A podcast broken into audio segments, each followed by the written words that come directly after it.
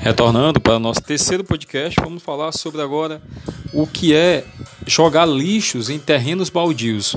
Você sabe muito bem que terrenos baldios são aqueles terrenos onde não são murados ou nem cercados, que eles ficam em determinadas áreas em que muitas pessoas se aproveitam dessa situação desses terrenos, que por não estarem murados ou cercados, eles é, ficam à disposição de você jogar lixo, restos de móveis, é, dejetos, o que seja nesses terrenos. O que vocês acham?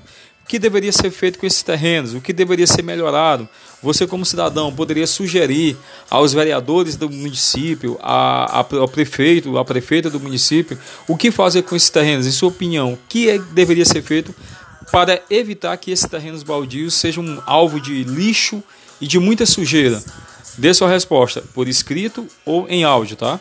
Vamos aqui, daqui a pouco retornamos para o quarto podcast e mais um questionamento. Sacrifício sou eu no teu altar. Sou